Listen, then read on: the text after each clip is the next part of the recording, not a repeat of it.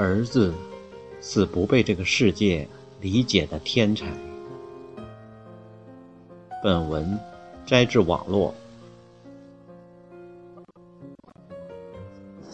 对别的孩子来说，生在一个爸爸是政府官员、妈妈是大学教授的家庭，相当于含着金钥匙。但对我却是一种压力。因为我并没有继承父母的优良基因。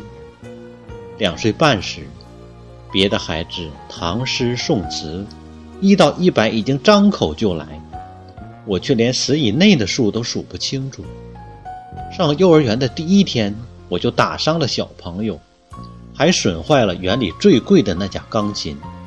之后，我换了好多家幼儿园，可待的最长的，也没有超过十天。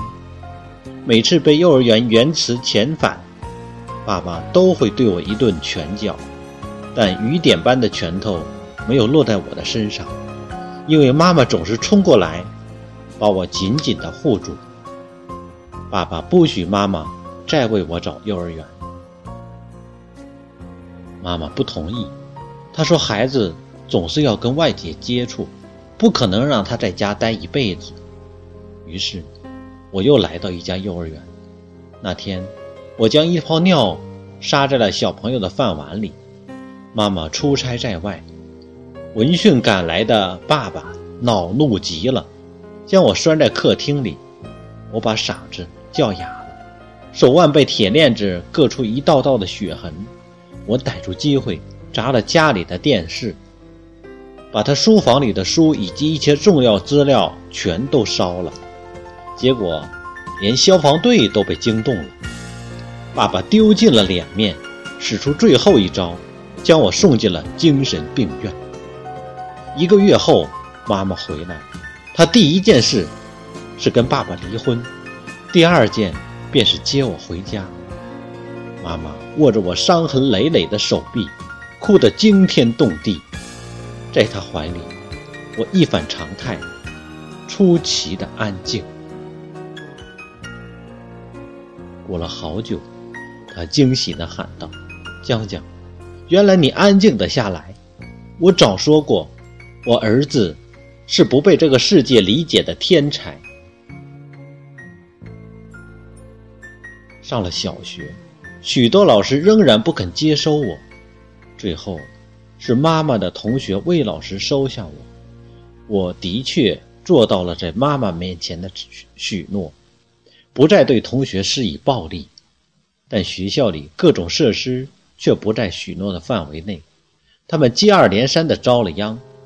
一天，魏老师把我领到一间教室，对我说：“这里都是你弄伤的伤员，你来帮他们治病吧。”我很乐意做这种救死扶伤的事情。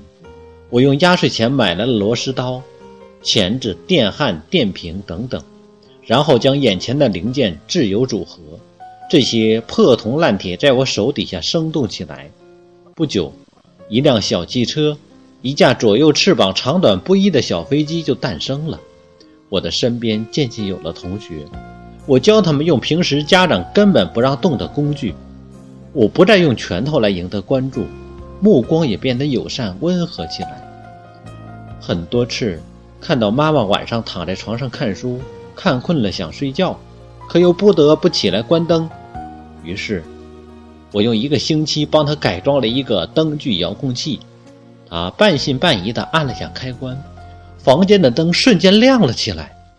他眼里一片晶莹。我就说过，我儿子是天才。直到小学即将毕业，魏老师才告诉我真相：原来。学校里那间专门收治受伤设施的病房，是我妈妈租下来的。妈妈通过这种方法为我多余的精力找到了一个发泄口，并无心插柳柳成荫，培养了我动手的能力。我的小学在快乐中很快结束了，上了初中，一个完全陌生的新环境让我再次成为批评的对象，不按时完成作业。经常损损坏实验室的用品，更重要的是，那个班主任是我极不喜欢的。比如逢年过节，他会暗示大家送礼，好多善解人意的家长都会送。我对妈妈说：“德性这么差的老师还给他送礼，简直是助纣为虐。你要是敢送，我就敢不念。”这样做的结果，是我遭受了许多冷。班主任在课上从不提问我，我的作业写得再棒，也得不到高分。他还以我不遵守纪律为由，罚我每天放学打扫班级的卫生。妈妈到学校，见我一个人在教室扫地、拖地，哭了。我举着已经有小有肌肉的胳膊，对她说：“妈妈，我不在乎，不在乎，他就伤不到我。”吃惊地看着我。我问他：“你儿子是不是特酷？”啊，点点头。不仅酷，而且有思想。从此，他每天下班后便来学校帮我一起打扫卫生。我问他：“你这算不算是对正义的增援？”他说：“妈妈必须站在你这一边，你不是一个人在战斗。”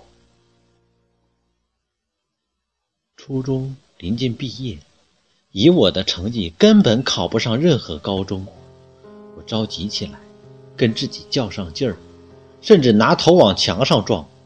我绝食、静坐，把自己关在屋子里，以此向自己的天资抗议。整整四天，我在屋内，妈妈在屋外。我不吃，她也不吃。第一天，她跟我说起爸爸，那个男人曾经来找过她，想复合，但他……拒绝了。他对他说：“我允许这个世界上任何一个人不喜欢江江，但我不能原谅任何人对他无端的侮辱和伤害。”第二天，他请来了我的童年好友复述：“江江，小学时你送我的遥控车一直在我的书房里，那是我最珍贵、最精致的玩具。真的，现在你学习上遇到了问题，那又怎样？”你将来一定会有出息，将来哥们儿可全靠你了。第三天，小学班主任魏老师也来了，他哭了。江江，我教过的学生里，你不是最优秀的，但你却是最与众不同的。你学习不好，可你活得那么出色。你发明的那个电动吸尘黑板擦，我至今还在用。老师为你感到骄傲。第四天，屋外没有了任何声音。我担心妈妈这些天不吃不喝会顶不住，便蹑手蹑脚的走出了门。她正在厨房里做饭，我还没靠前，他就说：“小子，我就知道你出来第一件事就是想吃东西。”妈，对不起。我觉得自己特别丢人。妈妈扬了扬铲子，谁说的？我儿子为了吃，为了上进，不吃不喝。谁这么说？你妈找他拼命。半个月后，妈妈给我出了一道选择题：A 去一中，本市最好的高中；B 去职业高中学汽车修理；C。如果都不满意，妈妈尊重你的选择。我选了 B。我说：“妈，我知道你会托很多关系让我上一中，但我要再辜负你一次。”妈妈摸摸我的头：“傻孩子，你太小瞧你小瞧你妈了。去职高是放大你的长处。”而去一中是在经营你的短处。妈妈好歹也是大学教授，这等这点脑筋还是有的。就这样，我上了职高，学汽车修理。用院子里一些叔叔阿姨的话说，将来会给汽车当一辈子孙子。我们住在理工大学的家属院，同院的孩子出国的出国，读博的读博，最差的。也是研究生毕业，只有我，从小到大就是这个院子里的反面典型。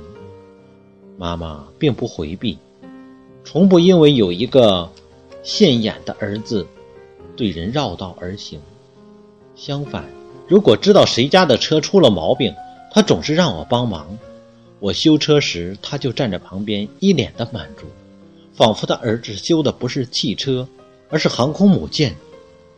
我的人生渐入佳境，还会毕业就已经被称为汽车神童，专治汽车的各种疑难杂症。毕业后，我开了一家汽修店。虽然只给身价百万以上的座驾服务，但门庭若市。我虽每天一身油污，但不会为生计点头哈腰、委曲求全。有一天，我在日本书里无意间看到这样一句土耳其谚语：“上帝为每一只笨鸟都准备了一个矮树枝。”是啊，我就是那只笨。鸟。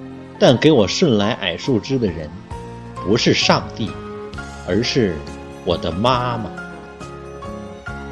读完这个故事，你或许会有所启发：教育的目的是什么？这位母亲真的做到了。而我们的身边，多少家长焦虑烦恼，唉声叹气，像文中的爸爸那样对待孩子。他们没有资格做父母，因为他们没有做好准备。